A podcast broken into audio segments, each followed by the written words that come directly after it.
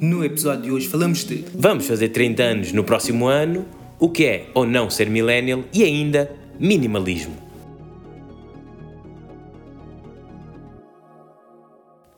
Olá, bem-vindos a mais um episódio, o nosso sexto episódio da Papeada. Helder, como é que tens estado? eu, normal como sempre.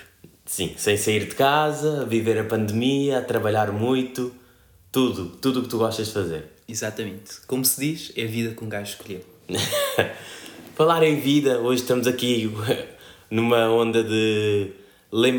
Nós, para hoje, o que é que nós pensámos? O que é que nós podíamos trazer às pessoas que nos ouvem? Fomos ver a demografia e entendemos que quase 90% do quase um milhão que nos ouve Exatamente, somos data-driven. data driven, eh, quase 90% dessas pessoas têm mais ou menos a nossa idade. Vai entre 25 e ali até ao fim dos 30 e tal, entre nos 40 anos.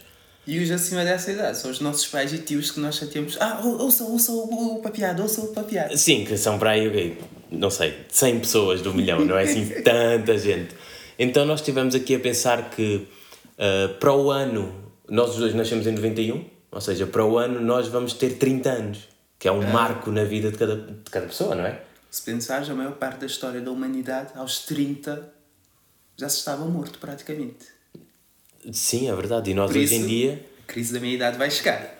Mas eu- eu- uma dessas dos temas da crise da meia-idade é que nós agora temos a crise do quarto de idade, que é uma coisa que a nossa geração, millennials, inaugurou. O que é muito interessante. Aos 25 anos, tu começas a ter as, eh, começas a ter as crises que as pessoas tinham há 30 anos quando faziam 50. Pois, mudança dos tempos. Pois. E, e porquê estarmos a pensar nisto de fazermos 30 anos? Porque entramos em novembro e eu faço anos. Eu vou fazer anos em novembro. Podem enviar prendas, estão à vontade. Eu já estou no Instagram, estão à vontade para mandar prendas, por isso Instagram, WhatsApp, Facebook e mesmo o, o Insta da papeada também estão à vontade.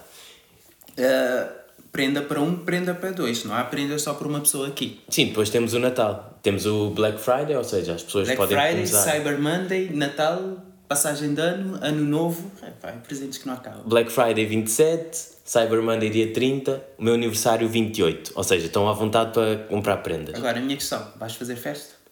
Ou será uma festa virtual? Não, podemos ser 5 pessoas. Eu com 5 pessoas faço uma festa perfeita. Eu aceito o convite desde que as outras quatro pessoas tenham feito um teste. Eu Pois. agora não arrisco. Eu por acaso vou ter que ir para Cabo Verde em dezembro e tenho que fazer o teste e não sei se eu estou confortável em levar com uma coisa de acho que tem 30 centímetros no nariz. Mas voltando aos 30, vá, voltando aos 30, Então, se vais fazer ano em novembro, ou seja, final do mês, e repara, já estás final, final do ano, final dos 29, está quase tudo a final dos 28. Eu vou Ah. fazer 29. Ah, ok, ainda és um puto. Também. Então, aqui coisas que nós vimos sobre os 30, pronto, a nossa geração Millennials, também somos conhecidos como a geração Y, que, pronto, há muitas definições, há muita maneira de entender quando é que nós nascemos, o que reúne mais consenso, de acordo com a pesquisa aqui, jornalismo de investigação que nós fizemos, são pessoas que nasceram entre 81 a 96 e eu vejo que estou a envelhecer quando, por exemplo, hoje, sábado, eu acordei antes das 8 da manhã. Calma, se tu por teres acordado antes das 8 da manhã achas que estás a envelhecer, estás a dizer que eu sempre fui velho. Tu tens um espírito velho, isso é verdade. Não, não, tenho um espírito sábio. É Mas não há sábios aos 10 anos, é, já viste? Pois.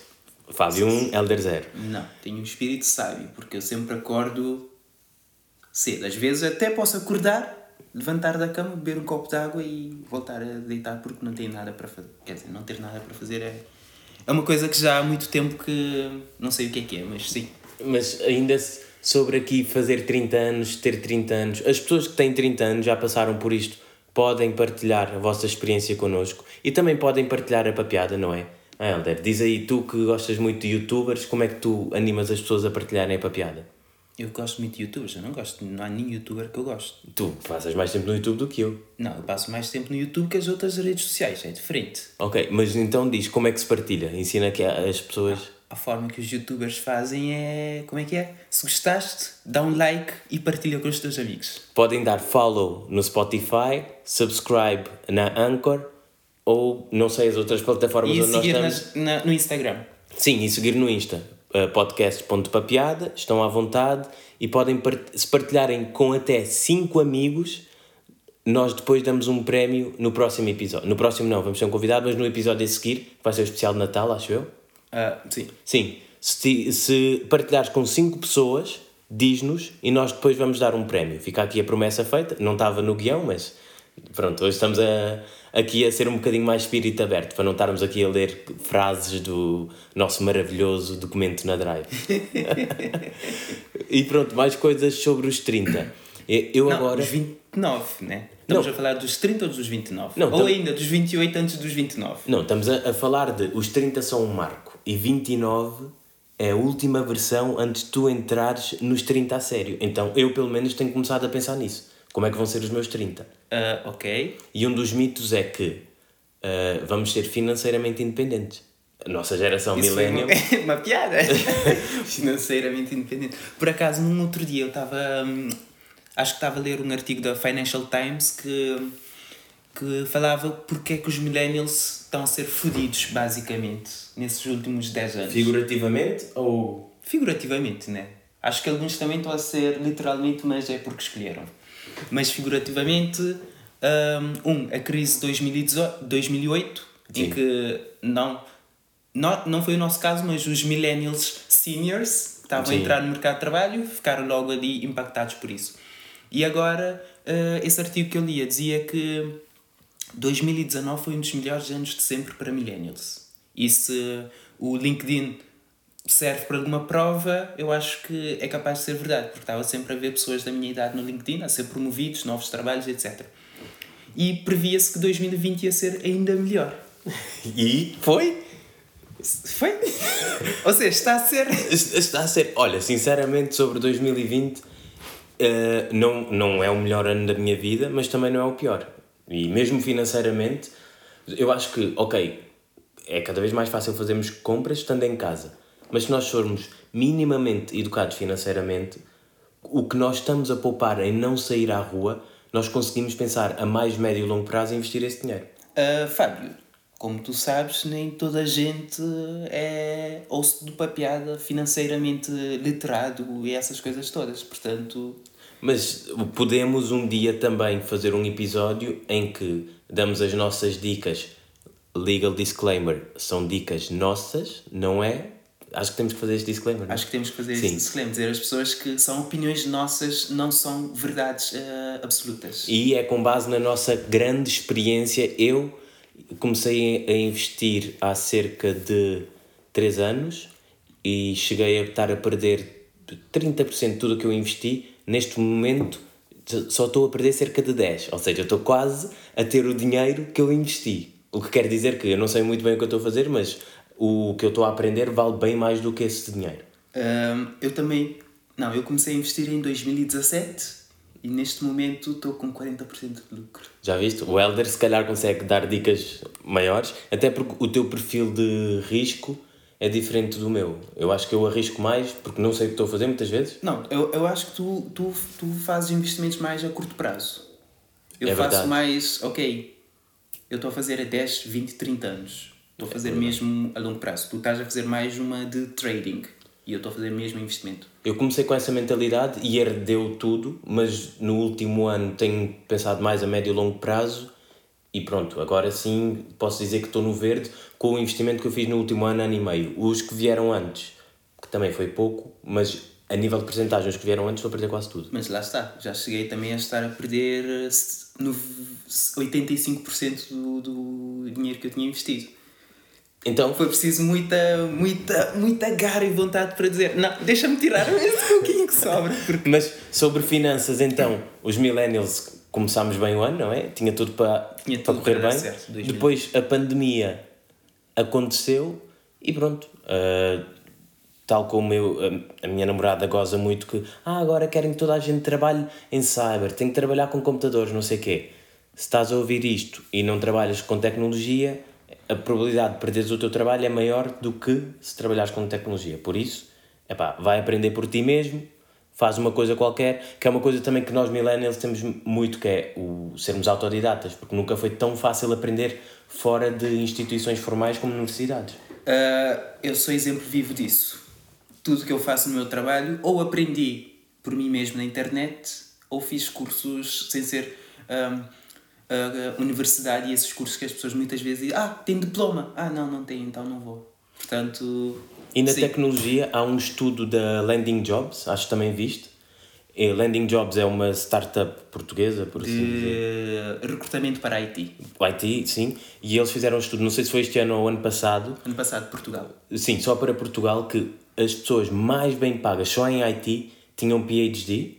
E depois, no segundo lugar, estavam pessoas que não terminaram a universidade e depois, terceiro, quarto, quinto lugar é que tinham licenciaturas e mestrados e coisas do género. O que quer dizer que ter um diploma hoje em dia, dependendo da indústria, ainda há indústrias que se não tiveres um diploma não consegues ir a lado nenhum. Exatamente. Ninguém quer um médico sem diploma. Mas, mas sim. qualquer pessoa consegue ser um engenheiro, não, é, não digo engenheiro informático, mas um programador sem diploma, ou trabalhar com marketing digital, ou trabalhar como analista de dados. Também é um tema que podemos vir a explorar uh, nos próximos episódios, porque tu há muito tempo que aprendes por ti mesmo. Eu comecei a explorar este ano, basicamente. Com a pandemia foi uma das coisas boas.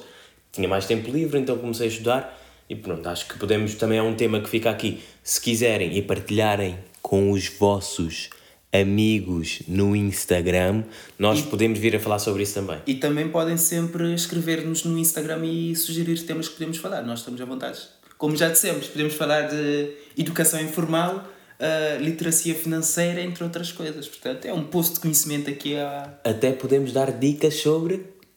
Tinder. Pois, já falámos Tinder. sobre Tinder hoje, está coberto. Exatamente. Infelizmente tenho tido muitos matches, mas agora com a pandemia não dá para ter dates. Isso é, é outra coisa dos 30 que dizem que eu acho que, sem querer ofender ninguém, se alguém se ofender, que se foda, mas acontece mais com as mulheres que é a partir dos 30 tens mais pressão social de começar a formar família.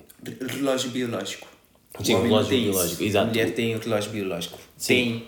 Não, dir, não quero dizer prazo de validade, mas é prazo de validade. Sim, porque é uma coisa interessante que tu quando começas, vais fazer a tua família, por assim dizer, tens uma namorada, começam a ter filhos, a família passa a ser a mais importante ou que tu passas mais tempo ou gostas mais, foi preciso, é a família não a com que tu nasceste, que sempre teve na tua vida toda, mas é a família que tu começas a criar, o que eu acho que é um epá, é um ponto gigante na tua vida. Eu gosto muito da minha mãe, por isso mãe não te preocupes, vou continuar a gostar muito de ti, mas eu acho que é um ponto que toda a gente deveria pensar, que é a família com que eu nasci e a família que eu vou criar. E a partir dos 30, sem dúvida nenhuma, isso acontece na nossa geração, se calhar, é mais tarde. Eu não sinto essa pressão social de todo, até porque, pronto, acho que não faz sentido. Eu, te, eu tenho 28, vou fazer 29, acho que ainda sou jovem. Eu não vou dizer a minha idade porque não quero que o Estado e as pessoas saibam a minha idade e o ano que eu nasci, porque senão vão ter informações a mais sobre mim, mas também não, não sinto pressão sobre nada disso. Portanto, e outra coisa interessante, quando chega aos 30 ou no fim dos 20, retrospectiva sobre os maiores erros dos nossos 20 anos. Quais foram os teus? O meu maior erro até agora foi acreditar que estudar vai-te abrir portas para todo lado. Estudasses? Estudasses é bom, por exemplo. Estás a ver? Isso abriu muitas portas. Foram as portas erradas, foram as portas de trás. Estudasses? Eu, eu, eu acho que cometi alguns erros. Uh, nem sei se posso dizer que foram erros dos 20, porque eu acho que foram erros antes sequer dos 20 em relação aos estudos. Mas ao mesmo tempo acho que fiz muita coisa certa ali. Errei na universidade, errei no estudo formal, mas acho que fiz muito bem no, no, no aprendizado não, não formal. Por isso acho que há um break-even ali. Sim, mais coisas do, dos 20. Eu não me arrependo, eu acho que todas as experiências passadas ficam como uh, vá, combustível para e próximas experiências. E, aprendizagem. E, o aprendizado, não há quem te possa pagar isso, mas também nos 20, uh, eh, acreditar que uh, tu podes ser quem tu quiseres é muito bom e eu continuo a acreditar, mas quanto mais anos tu tens, tu começas a ver que isso não é tão verdade. Nem toda a gente vai mudar o mundo porque não tem capacidade ou não sabem o que fazer, e depois tu, quando começas a, vá, a ser adulto, tu vês que isso tipo, é, um, é uma falácia. Uh, sim, já deixei de querer ser quem, quem eu quero ser e agora estou a querer um, tirar o melhor de quem eu já sou. Pronto, e temos aqui o um momento Tony Robbins também, que é uma das coisas que se faz na papiada. Exato. Consegues repetir o que disseste? Ou... Uh, já, já desisti de tentar ser quem eu quero ser, mas sim aproveitar e tirar melhor partido de quem eu já sou. Pronto. Uh, Bonito, acho, acho que esta vai ser a frase de, do episódio. Vamos ver se conseguimos depois replicar. E só para fechar aqui os erros dos 20. Uh, ah, um, Namoradas podia falar sobre isso, mas não quero dar tempo de antena. A, a... tantos erros. a tantos erros e tipo, a coisas que já passaram e que, sei lá, pode ofender outras pessoas que neste momento estão. Estão-nos a ouvir. Eu sei que estão-nos a ouvir. Né? Sim, sim, eu sei que há ex-namoradas minhas e tuas que ouvem. Não há problema nenhum. Até eu gosto de ter amizade com as minhas ex-namoradas. O problema é que elas não. o que é que tu fizeste? Não, não. questão é o que eu é que falar sobre... Não, mas o que eu ia falar a nível de erros é uh, profissionais também. Eu, neste momento, estou no meu sétimo trabalho em 4 anos. Pronto, já estou há quase 2 anos nesta empresa, o que para mim é diferente, porque eu antes acho que tinha uma média de, pronto, 4 anos, 6 trabalhos. Para aí, bem menos de um ano, não vou estar aqui a fazer contas, mas bem menos de um ano por trabalho, o que eu acho que é bom, porque eu andei em todas as áreas possíveis, mas o mercado não valoriza tanto essas skills, porque o mercado quer 3 anos de experiência a fazer a mesma coisa. O mercado quer contratar uma pessoa que sabe fazer o, trabalho de um departamento, então...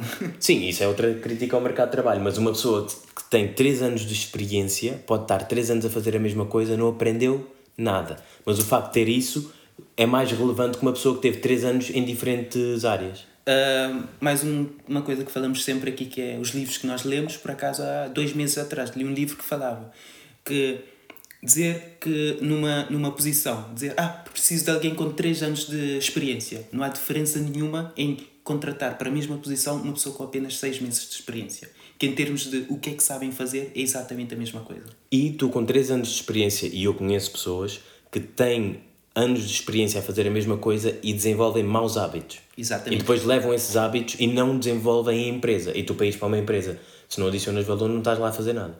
Eu acho que em cargos de liderança os anos de experiência fazem, fazem diferença. Porque vais saber lidar com certas situações. Agora, o trabalho técnico, simplesmente desenvolver. Há agora um bocado essa divisão de dividir o que é um maker e o que é um manager. Uhum. Seja um maker, muitos anos de experiência não vão fazer diferença. Mas seja um manager, já é preciso um bocado, porque isso já é o que vai desenvolver a tua parte mais de soft skills para lidares com muitas outras situações. Mas seja um maker, seja um analista, um programador. Um, hands-on, trabalho hands-on, mãos na massa. Não precisas ter muitos anos de experiência, até porque a maior parte do trabalho está sempre a mudar, seja os algoritmos, as ferramentas, tudo. O mercado em si, portanto. E, e, para fecharmos aqui os 30, antes de falarmos sobre o podcast. Não, começar e... os 30, fechar os. Não, fechar, não. fechar o tema. Já nem sabemos o que é que estamos a fechar. Mas para fechar o tema, uma coisa muito interessante, coisas onde já não desperdiçamos tempo, tipo tentar agradar pessoas, tentar, eh, sei lá, que as pessoas te vejam de alguma maneira que tu não és. Eu acho, eu nunca tive muito isso, estou-me bem a cagar para, os, para o que as pessoas pensam, cada vez vejo menos, mas também uma coisa muito interessante é as pessoas começam a reconhecer quando erram e esta semana, há muito tempo. Epá, começamos a rir ainda antes de falar o que é que foi o assunto. Pois, queres falar sobre isso ou queres que eu continue a introdução? Continue, continue. Não, porque já não desperdiçamos tempo quando vemos que erramos, não há aquela coisa de eu estou certo, tu estás errado e vamos perder tempo. Esta semana, uh, pronto, chateámos um com o outro, já acho que pouco nos chateámos na nossa amizade. A última vez acho que foi em 2011. Nem sei porquê. Queres que eu diga? Se não demorar muito. Não, 2011 eu vivi em Vila Real, foste visitar-me e já não me recordo o que é que estávamos a fazer, que eu disse que tu te preocupas demasiado com a opinião dos outros. Ah, estávamos em Madrid. Madrid? Foi, Madrid não, 2013. Lembro, eu lembro disso 2011 em Vila Real. Não, eu lembro-me em Madrid que até depois eu vinha moado, porque na altura éramos pobres e viemos de autocarro, eu vinha moado na viagem toda e o que tu usaste foi a boa estrelhado. Estrelhado. Sim, eu lembro-me e eu amoei por causa disso. Sim, mas eu lembro disso, mas em Vila Real. Então chamaste duas vezes, o que ainda é pior. Não, não, quer dizer que eu estou certo e tu não, porque eh, tu com a, a forma que tu bebes já deves ter perdido a memória. A forma como. Eu hoje estou a beber água, por isso acho que temos que mudar o logo. Mas o que é que aconteceu esta semana? Só para fecharmos aqui este tema. O Helder chateou-se e ele teve uma reação de quem normalmente, disclaimer, alguém vai se ofender, parece que está no período. Porque estávamos numa, estávamos numa chamada e o Helder chateou-se e disse: Eu, para resolver esta situação, vou sair. E saiu da chamada, todo chateado, mas depois, passado uma hora, algum tempo, reconheceu tipo, estava com outras coisas, aquilo foi só um escape. E depois, pronto, acabámos todos a pedir desculpas uns aos outros. Havia uma amiga envolvida também e está tudo bem, porque já não perdemos, e a ideia é esta, já não perdemos tempo com esse tipo de parvoíces. Aprendizagens, da vida. Exato. O que, pronto, aqui para ainda falarmos sobre podcast, quando estivemos a fazer pesquisa, podcast não, sobre os 30, quando estivemos a fazer pesquisa sobre este tema, vimos alguns podcasts interessantes. Eu não sei se segues algum, vimos o Millennial Life Crisis. Ah, não sigo nenhum podcast que fale especificamente sobre millennials. Ok, então vou só deixar aqui três. Um é o Millennial, chama-se Millennial, está no Spotify. O outro chama-se Millennial Life Crisis. E um terceiro, que está muito ligado ao que já falámos aqui também, que é uma parte de ser Millennial, que é Millennial Investment, The Investors Podcast Network. Pronto, aqui é uma parte mais financeira. Mas o que é muito interessante, e com isto terminamos aqui a parte dos Millennials e os 30 e isso tudo, tanto a nível de podcast, youtubers, blogs, a maioria de quem fala de os 30 ou ser millennial são raparigas, são mulheres, são gajas. Porquê? A não ser na parte financeira e de business, que sim, aí sim aparece muito homem a falar. Normalmente mal, só dizem merda. Sim, geralmente tecnologia, finanças, empreendedorismo, business é homem, depois coisas da vida. A vida no geral acaba sempre por ser mulher. Por isso, nós como, pronto, feministas e igualitários de género que somos, fizemos aqui a nossa parte como homens a falar de coisas que normalmente eu não vi muito coberto por homens. Se houver homens por aí, ou conhecerem homens que falem sobre isto, estão convidados para um episódio, podemos Ah. falar sobre isso. E algo interessante, ontem à noite estava a ver um vídeo no YouTube que explorava eh, exatamente isso, que é como é que hoje em dia hum, esse tipo de assunto está a ser usado muito no stand-up comedy.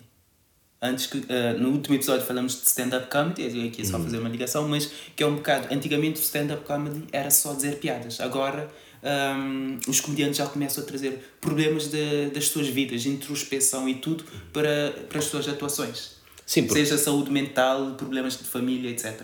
eu acho que aí há uma parte de muito branding, porque eu, piadas qualquer pessoa pode fazer, mas se tu contares uma história pessoal, tu consegues ter uma ligação emocional maior à tua audiência. Acho que vem por aí. E pronto, Alinho, mais uma vez obrigado.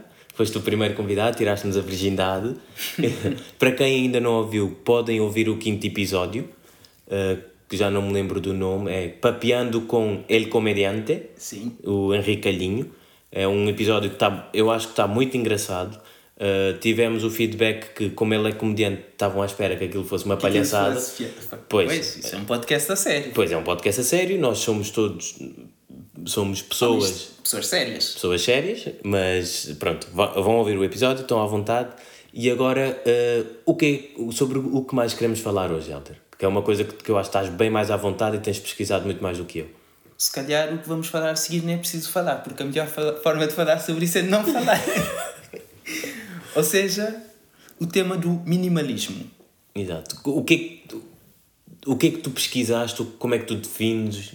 O que é que tu achas que é o minimalismo? Eu acho que o minimalismo é- tem a ver principalmente com um compromisso com mudan mudança do teu estilo de vida.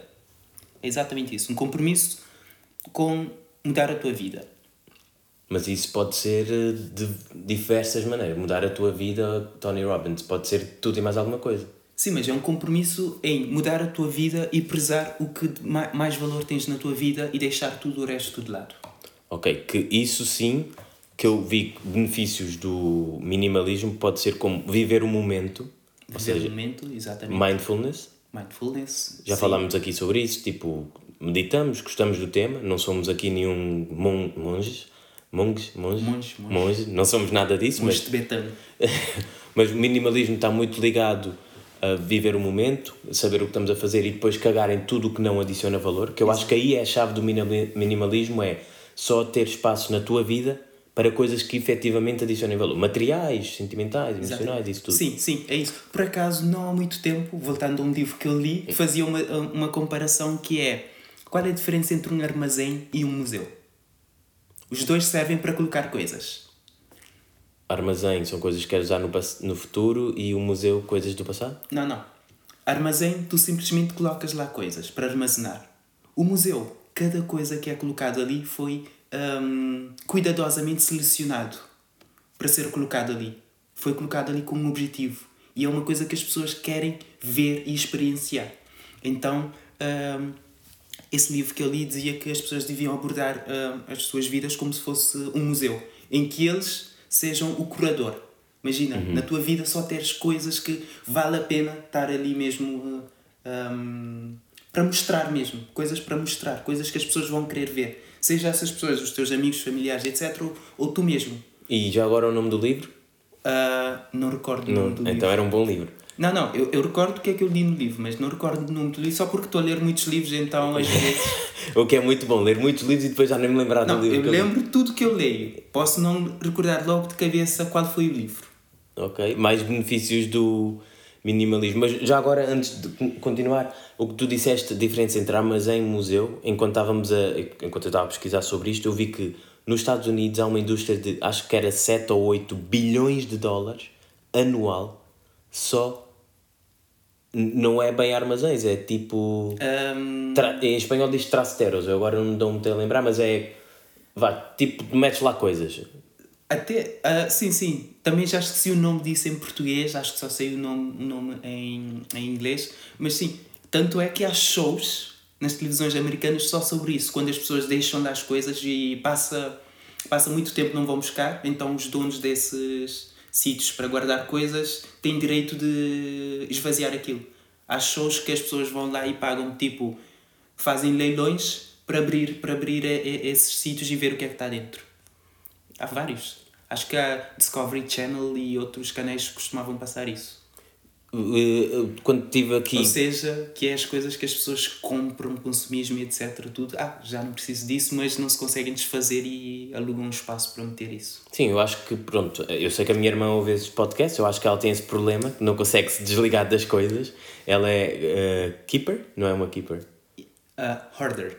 Order. Não, não é order, é mais. Acho que é hoarder. Pronto, pronto, ela não sabe desfazer das coisas. Uh, se estiveres a ouvir isto, acho que agora estás-te a rir. Sobre aqui o minimalismo, isto levou-me a um documentário que se chama A Documentary About Important Things, ou seja, um documentário sobre as coisas importantes da Netflix, que são basicamente dois gajos que já não lembro do nome deles, mas pronto, vão ver o documentário e depois vem o nome deles.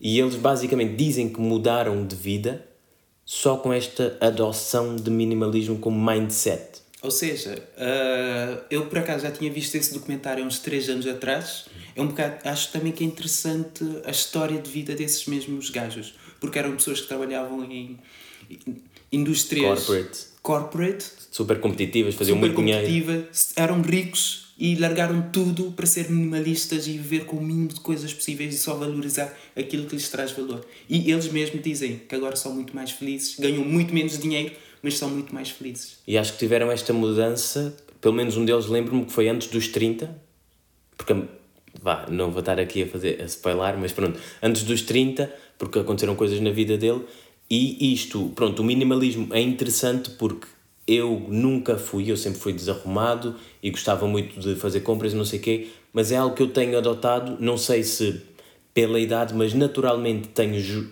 cada vez muito menos, cada vez compro menos e efetivamente eu só escolho coisas que adicionam valor. De outra maneira, poupo dinheiro, poupo o meu tempo, poupo a minha paciência, que é uma coisa. Isso sim, gasta-se muito depressa e rápido comigo então, esquece.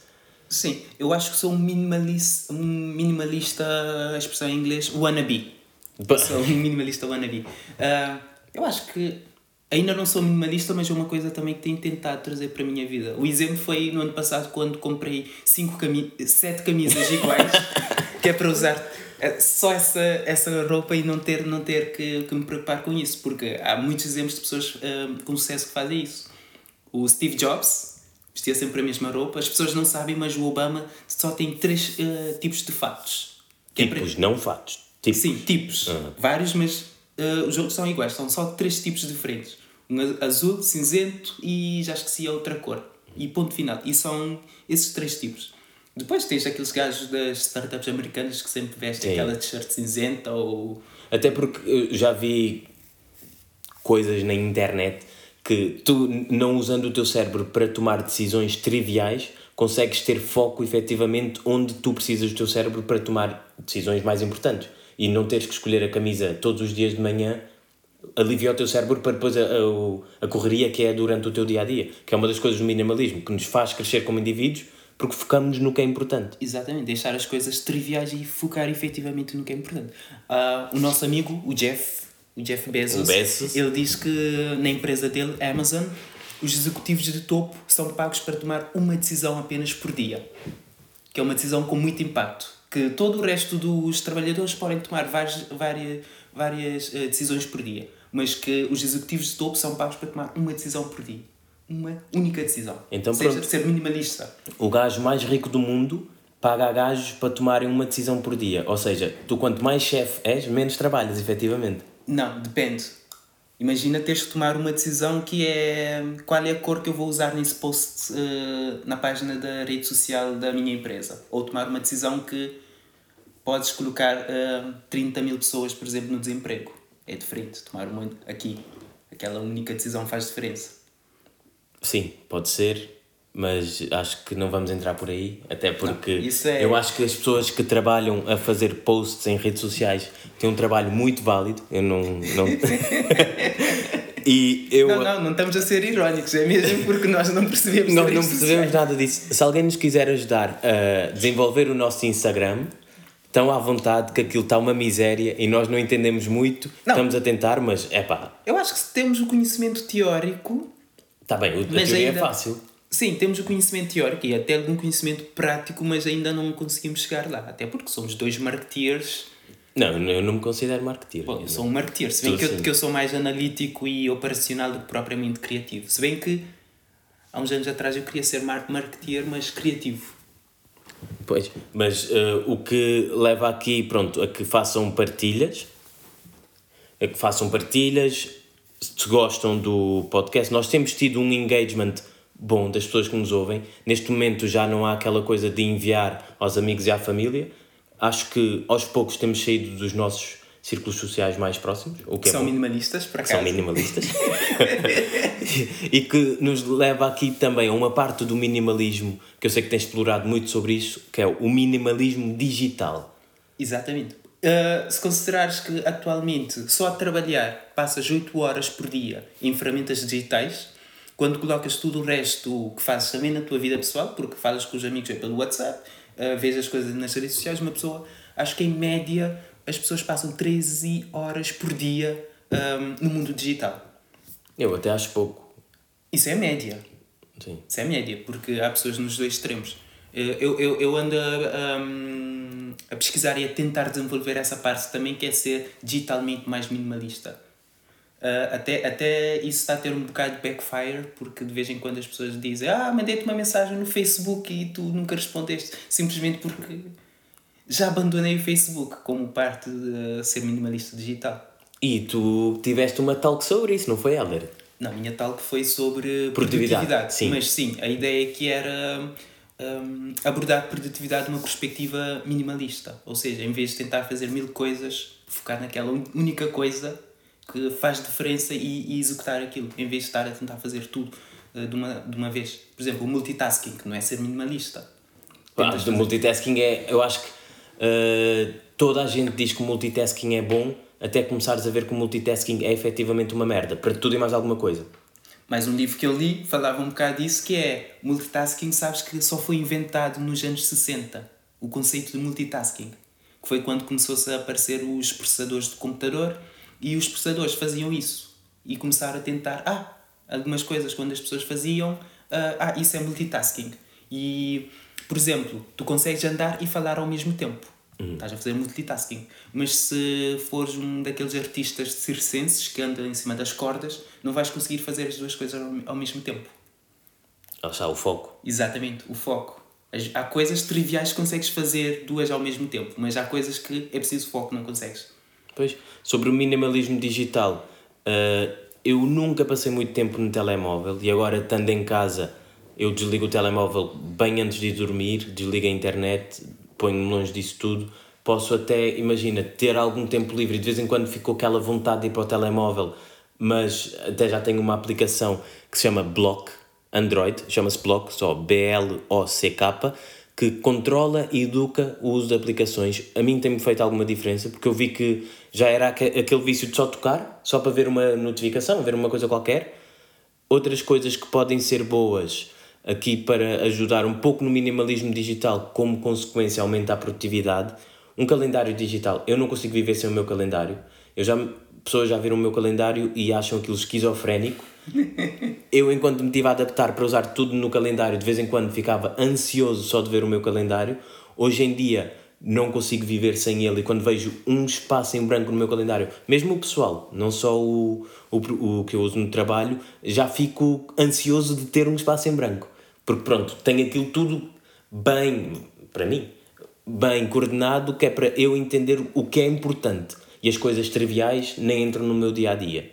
Eu consigo viver sem um calendário, não consigo viver sem a minha a minha ferramenta de gestão de tarefas, neste caso é o Todoist, que eu acho que é o melhor, mas porque há coisas, mesmo eventos, eu marco mesmo no Todoist, tenho esse evento para ir, depois marco check. O, o Todoist, para quem nunca usou, tem que usar. Nós até podemos Não, ajudar depois a usar. Há várias a- alternativas. Não, mas essa em o mesmo, específico. o mesmo propósito. Para nós é o que funciona melhor. Sim. Para mim, pelo menos é o que funciona melhor. Sim, E- eu estive a ver outras, para mim é a minha preferida. E acho que testei para aí umas 10 antes de. Pois. E foi a primeira, a primeira, o, a primeira aplicação que eu subscrevi para pagar. Eu ainda não. Ainda tenho o mau hábito, quero mudar isso, mas ainda tenho o mau hábito de não pagar por aplicações, por softwares, por. Não, não, eu usei tudo isso por 3 meses sem pagar e quando chegou aquele período que já não dava para usar as features todas eh, sem pagar, eu fogo, vou ter que pagar isso. E até agora tem valido a pena. Pronto, e O, só. o ROI tem sido alto. o ROI, para quem não sabe, é sigla em inglês para Return on Investment, retorno sobre o investimento. E- Também percebemos muito de finanças. Sim, nós podemos. Nós aqui percebemos de tudo, nós somos uns eruditos e. ecléticos, que é uma maravilha. Erudismo eclético. só uma coisa sobre o minimali- minimalismo digital, uma última ferramenta que eu queria partilhar, que eu acho que vai eh, ajudar a vida de toda a gente, chama-se Toby. T-O-B-Y. Toda a gente que usa computadores tem pelo menos, vou ser simpático, 10 tabs abertas. A mim aquilo faz-me confusão e desde que uso esta ferramenta eu só tenho as tabs abertas, estou a usar no momento. Para mim também faz Explorem confusão. e qualquer coisa eu ajudo a configurar. Eu sei que gostas muito do Toby, mas eu vou ter que sugerir a que eu gosto mais, que é o OneTab. Eu Mas sim, explorei, mas deixamos, deixamos as pessoas escolher entre o Toby e o OneTab e depois podem dar feedback. eu é não que é o gostei melhor. do OneTab porque aquilo parecia-me tipo Windows 95, não era muito É apelativo funcional. o, o, o UI. não é, não é então... suposto ser bonito, é suposto ser funcional. Pois. Então, eh, acho que por Sim, hoje. vamos fazer um episódio minimalista e não prolongar mais do que isso. Sim, exatamente, boa deixa. Uh, aqui para terminar, nós normalmente não fazemos isto, mas acho que temos que começar, que é apelar à partilha, que nós temos um jeito do caraça, já falámos sobre isso hoje. Elder, tu como Eu não, youtuber tu- wannabe, Não, eu não quero ser youtuber. youtuber wannabe, Tu. onde é que as pessoas podem encontrar a ti? A, a mim, estou no Tinder, no LinkedIn, no Instagram, se bem que agora que sou um minimalista digital vou passar a ir, a ir ao Instagram apenas uma vez por dia. E Pois, tu? Já entenderam quem é que gera a página do Instagram da papiada, por isso é que aquilo está assim, né? Não é o Elder, se ele vai uma vez por dia vai ver rabos no Instagram, A culpa não é minha se eu abro a aplicação e a primeira coisa que aparece são rabos. Ok. Eu, a mim podem me encontrar no Insta, já estou no Insta, ainda não sei usar aquilo. Uh, há dias fiz uh, o meu primeiro post, sim. Subi uma foto, ainda não fiz nenhuma story, ainda não atinei com aquilo. Já comecei a tirar as páginas de rabos para não seguir, também. E o, o que queremos aqui, que pronto, fique mais gravado, é a página da papiada. Neste momento estamos no Facebook e no Instagram, podcast.papiada ou pa- papiada.podcast, já não me lembro. Experimentem os dois. Experimentem os dois no Insta, podem ir ao Insta, mandem mensagens, falem connosco e pronto. Qualquer coisa também, o LinkedIn estão à vontade. Somos profissionais, por Somos isso qualquer coisa é sempre profissional é LinkedIn. no LinkedIn. E não tenho Tinder. Lamento. Bom, e assim terminamos esse episódio. Portanto, obrigado por nos ouvir e não, se, não esqueça de partilhar com os teus amigos e entes queridos. Entes Até queridos, próxima. que giro. Tchau, tchau.